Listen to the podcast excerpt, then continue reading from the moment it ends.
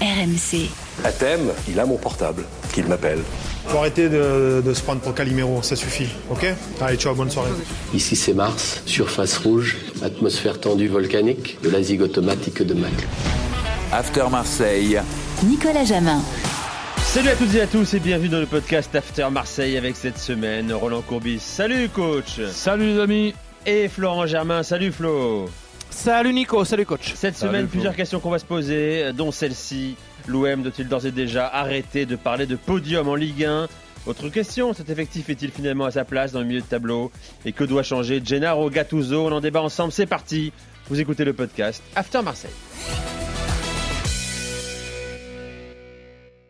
Alors, Marseille euh, n'avance plus. Euh, aucune victoire sur les quatre derniers matchs de Ligue 1. Le podium est déjà très loin. Après 12 journées, Marseille, un match en moins, c'est vrai, est à 10 points de Monaco, à 9 de Lille, euh, quatrième. Il y a les points, le classement, il y a le fond, les, les prestations. L'OM doit-il d'ores et déjà arrêter de parler de podium? On, on en parle ensemble. Euh, coach, est-ce que ça te paraît euh, aujourd'hui encore crédible d'associer Marseille à un podium à la fin de la saison aujourd'hui? À partir du Faut être moment, fou pour le penser. à partir du moment où on est dans, dans une époque où donc j'ai- j'essaie de faire comprendre, mais bon évidemment j'y arrive, j'y arrive pas, je suis pas assez important. Ça sent la victoire à assez trois points, là, Nico. Ben oui, que si tu as, si tu as 4 matchs et que tu peux prendre 10 points en 4 matchs avec 3 T'as un match en victoires, moins en trois, plus. trois Voilà. victoires, trois victoires et nul plus, plus un match de retard, ben évidemment que tu peux te rapprocher de la quatrième Coach, place. ça c'est les points, mais il y a aussi le fond, la prestation, les Ah, performances. C'est ça qui nous réunit. Ben oui, c'est li- c'est lié. C'est lié. On, on- on va voir ce qu'est capable de faire euh, l'OM dans les prochains matchs. Il y a quand même aussi une, une réussite qu'on néglige, y compris dans, dans le nombre de victoires, le nombre de buts, etc. Ben oui. Ça, ça, ça reste quand même des matchs intéressants parce que si en plus, dans les matchs où ils ont fait des choses intéressantes, on ne le souligne euh, même pas, eh ben, soulignons que ce qu'il y a de mauvais. Qu'est-ce que tu veux que je te dise? Je précise que ce podcast est enregistré euh, ce mercredi avant le match entre Marseille et l'Ajax Amsterdam. Euh, que dit-on à Marseille, mon cher Flo Euh, Est-ce qu'on Bah, écoute- on revient plus d'humilité On se dit non, non, le podium cette année, c'est pas pour nous Ou on s'accroche à, cet es- à cet espoir Podium, il y a, il y a la quatrième place Podium, voire mal. quatrième place pour le barrage Ligue des Champions. Écoute, euh, on n'ose même plus en parler, euh, en tout cas lors des conférences de presse ou lors des, des interviews. Euh, faut être assez clair. Alors pourtant, il y avait un, un, un objectif un petit peu fixé en interne. Euh, on a profité de la trêve de novembre. Euh, euh, beaucoup parler, Pablo Longoria notamment a, pris la parole devant les euh, devant les joueurs. C'était avant le match contre Strasbourg. Et et, l'idée c'était voilà de, repartir sur de sur de nouvelles bases euh, parce qu'il s'était passé beaucoup de choses dans le début de saison. Et donc il y avait cet espoir. Et le petit pacte c'était de se dire euh, allez on va revenir à distance raisonnable du podium avant Noël.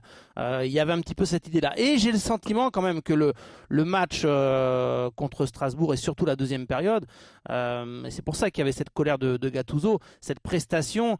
euh, bah, les, Marseillais, et euh, quand je dis les Marseillais, c'est surtout euh, au sein du club, dirigeants, staff, joueurs, ils se sont dit, mais évidemment que si on continue comme ça, on n'a aucune chance. C'est même un, manque de respect par rapport à la concurrence. D'en parler, euh, ce serait un manque de respect de l'évoquer avec des prestations, euh, celles euh, effectuées par, l'OM. Donc honnêtement, c'est pas d'actualité vu les, les performances affichées par l'OM. Et puis après, on peut parler aussi des supporters. Il y a beaucoup d'inquiétudes à Marseille et beaucoup de résignation. Euh, J'entends plus parler. Enfin, euh, je pense que si tu fais un sondage, tu as une immense majorité des supporters marseillais qui se dit que ça va être une saison euh, blanche et que euh, c'est impossible d'avoir un podium. Donc, comme l'a dit coach, et il a raison. Tout peut arriver. Il y a un match en retard.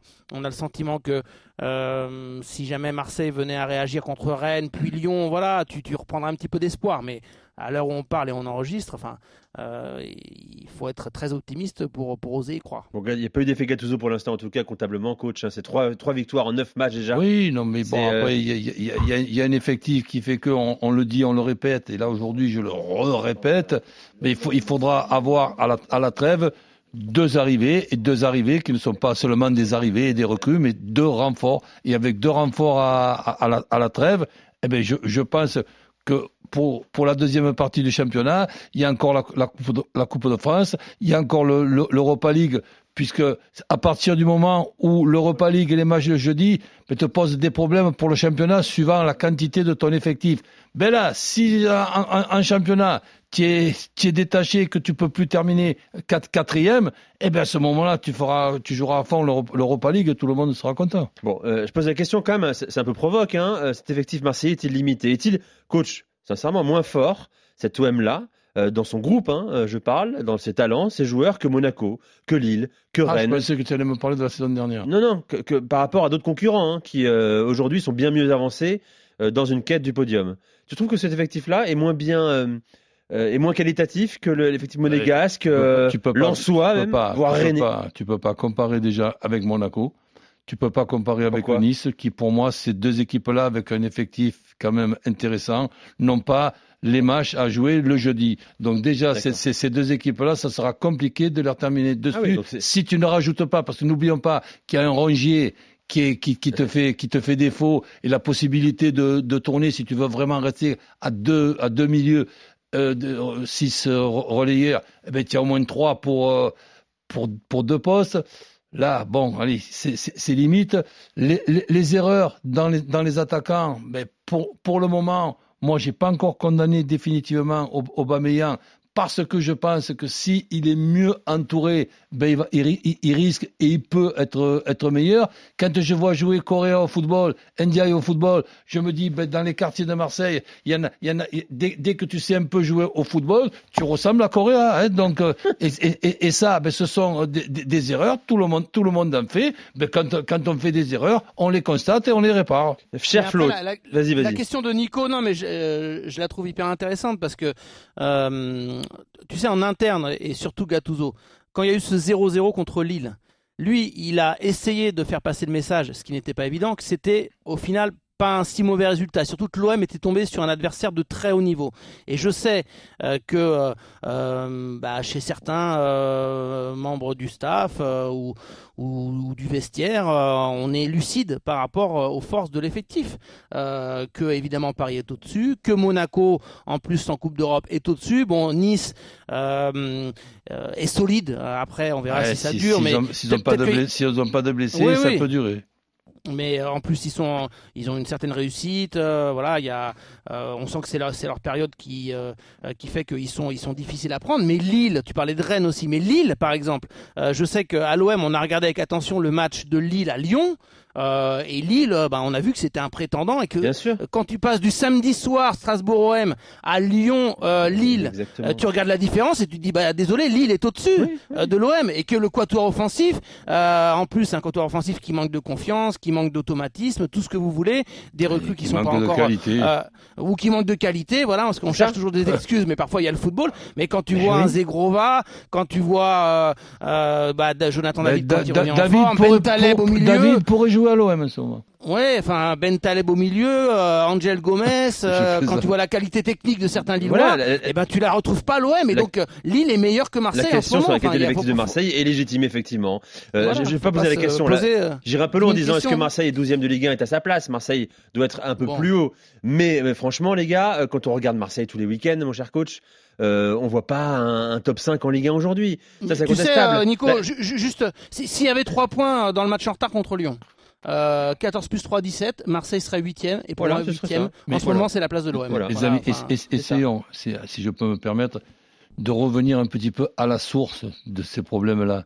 La source, c'est le début de saison. Le début de saison, il est à cause de la saison dernière et de la troisième Tu parles du place.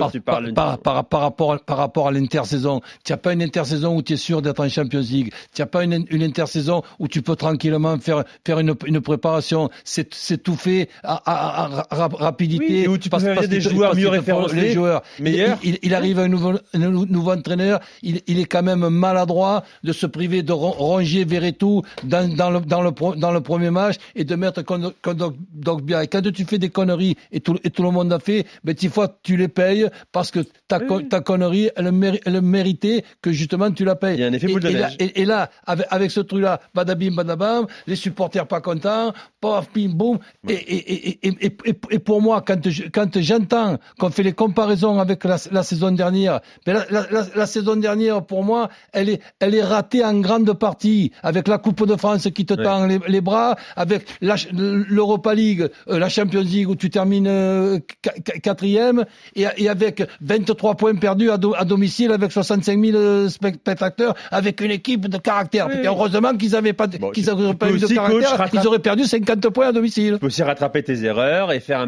mercato. Bon, peu importe. Euh, la question, c'est le présent, coach et, et Flo. Euh, quelles sont les lacunes? Euh, Il était en conférence de presse hein, ces dernières heures. Gennaro Gattuso, euh, mon cher Flo, y était avant ce match face à l'Ajax. Euh, Est-ce qu'il pointe des lacunes précises? Techniques, physiques, mentales, c'est oui, quoi? oui.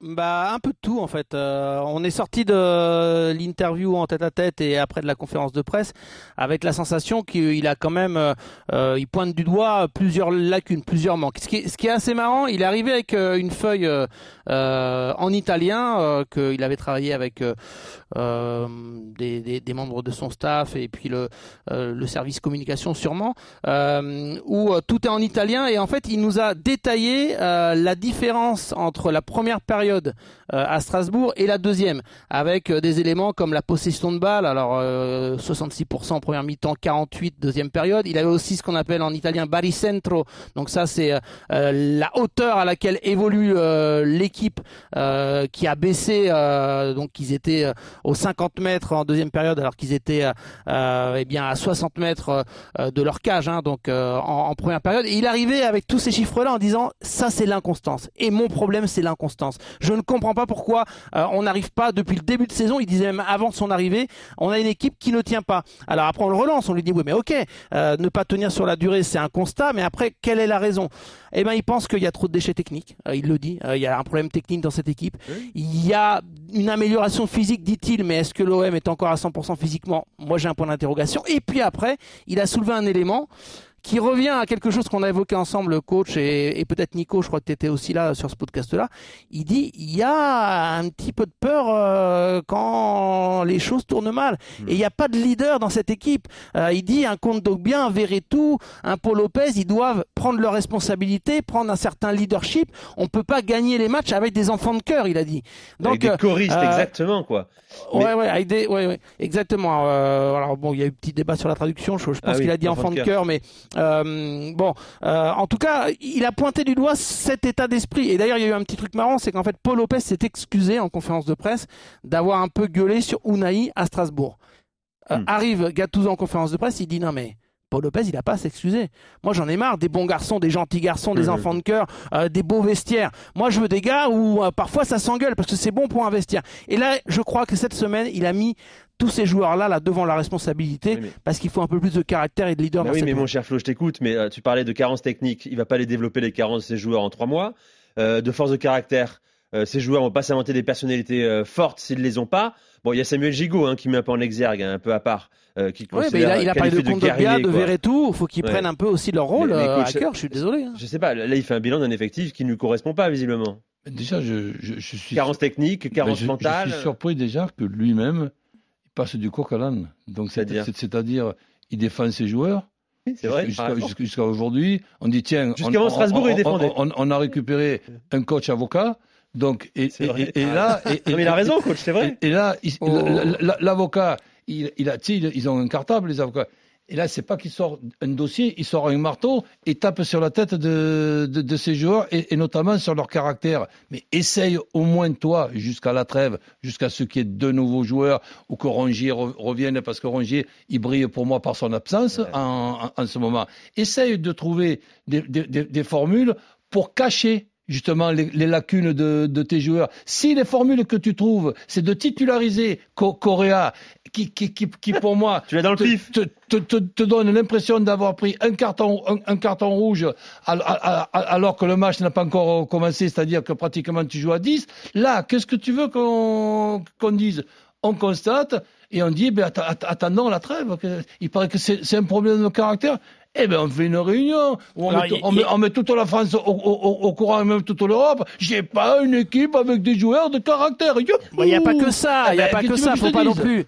Non, mais il a pas non plus pointé du doigt que cela, mais je disais Ouais, que ça en fait ouais, partie. mais en premier. Il a eu cette phrase en disant, par exemple, et pour moi, c'est une phrase qui est forte, euh, lors de l'interview que j'ai eu en tête à tête avec lui, il dit on ne signe pas l'OM euh, si on a peur euh, d'un public exigeant, d'un public qui va vous mettre la pression dès que ça va pas. Il dit au contraire, euh, moi ça m'excite. Donc euh, il- je pense qu'il il y a ça, il y a le manque effectivement de, euh, de, de caractère, aussi les déchets techniques qu'il a très clairement identifiés, euh, et puis cette inconstance qui revient euh, où il y a un OM quand même sur, sur les deuxièmes périodes en général qui, qui, qui, qui n'est pas pareil qu'au au début de la rencontre. Et, et là avec sa petite feuille euh, euh, sur le pressing, sur euh, les ballons joués dans, dans, dans, dans la surface adverse, il était arrivé avec tout, tout le détail. Il nous a même donné la, la, la feuille à la fin en partant.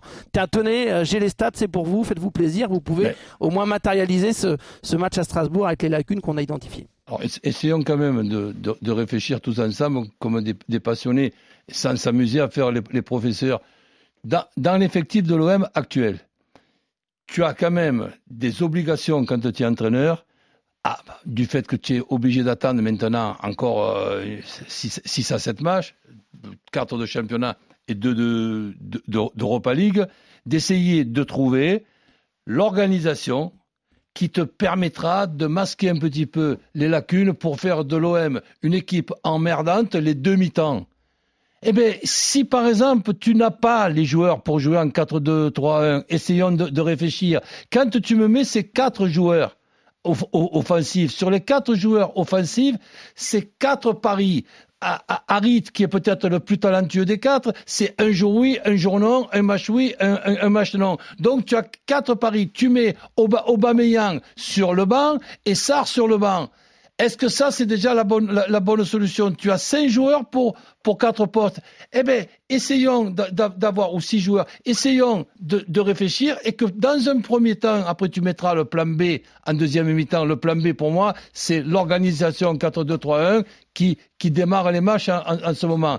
Eh bien, dans un premier temps, on prend un OM solide. Pour retrouver la confiance, j'ai pas de secret, mais je pense qu'il faut être costaud et solide et se sentir solide dans l'organisation, dans le comportement, dans la distance de, de, de marquage et, et, et, et- arriver à prendre le dessus parce que un Sarr, un Ndiaye, allez, sans être des, joueurs extraordinaires, un Aubameyang, un Vitignan qui se bat, eh bien, tu peux quand même arriver à marquer un, ou deux buts et on, verra à la trêve. Au- au- Aujourd'hui, on, met des, des, formules que pour moi, il y a quatre joueurs sur dix joueurs de champ qui sont pas capables de jouer dans cette formule. Bon, voilà, coach. Euh, on va voir ça dans la- la- les prochains, prochains jours, prochaines journées, euh, bien sûr, avec euh, l'OM, avec Flo également. Mm. Il allait embêter sur ce sujet, Gattuso, parce qu'effectivement, le, le changement de système, changer les hommes, euh, il dit que pour lui, ça semble pas être la solution, mais je sais pas si à un moment donné, il va pas y avoir recours. On, on verra, on suivra ça de très près. Euh, Ouais, il n'y a, plus beaucoup de matchs. Peut-être il va, il, va, il va tenir comme ça jusqu'à la trêve. Mais tu as par exemple un match qui me paraît être emmerdant. Hein, c'est Rennes qui vient de battre Reims, oui, qui, va, qui va faire un, un match jeudi aussi à Budapest, mais pas contre une équipe euh, extraordinaire. L'OM qui a la possibilité de se qualifier, d'avoir la satisfaction de se qualifier contre euh, la- la- la- l'Ajax, même si l'Ajax va, va, va un peu mieux, c'est pas quand même euh, une, une équipe extraordinaire. Et après l'O- l'OM Rennes, tu as deux équipes qui se demandent qu'est-ce qu'il faut faire pour essayer de se rapprocher de la quatrième euh, place. Ben c'est sûr que si tu attaques euh, ce, match avec le trouillomètre à, à zéro, l'équipe de Rennes qu'on a vu contre, contre Rennes, c'est pas sûr que tu la battes. Marseille-Rennes dimanche à 20h45. On sera là la semaine prochaine pour débriefer euh, ce match avec euh, coach, avec Flo. Bon so- bonne soirée, bonne semaine Salut à tous. Merci Flo, merci coach. Salut à À tous. très vite pour un prochain numéro du podcast After OM. RMC After Marseille.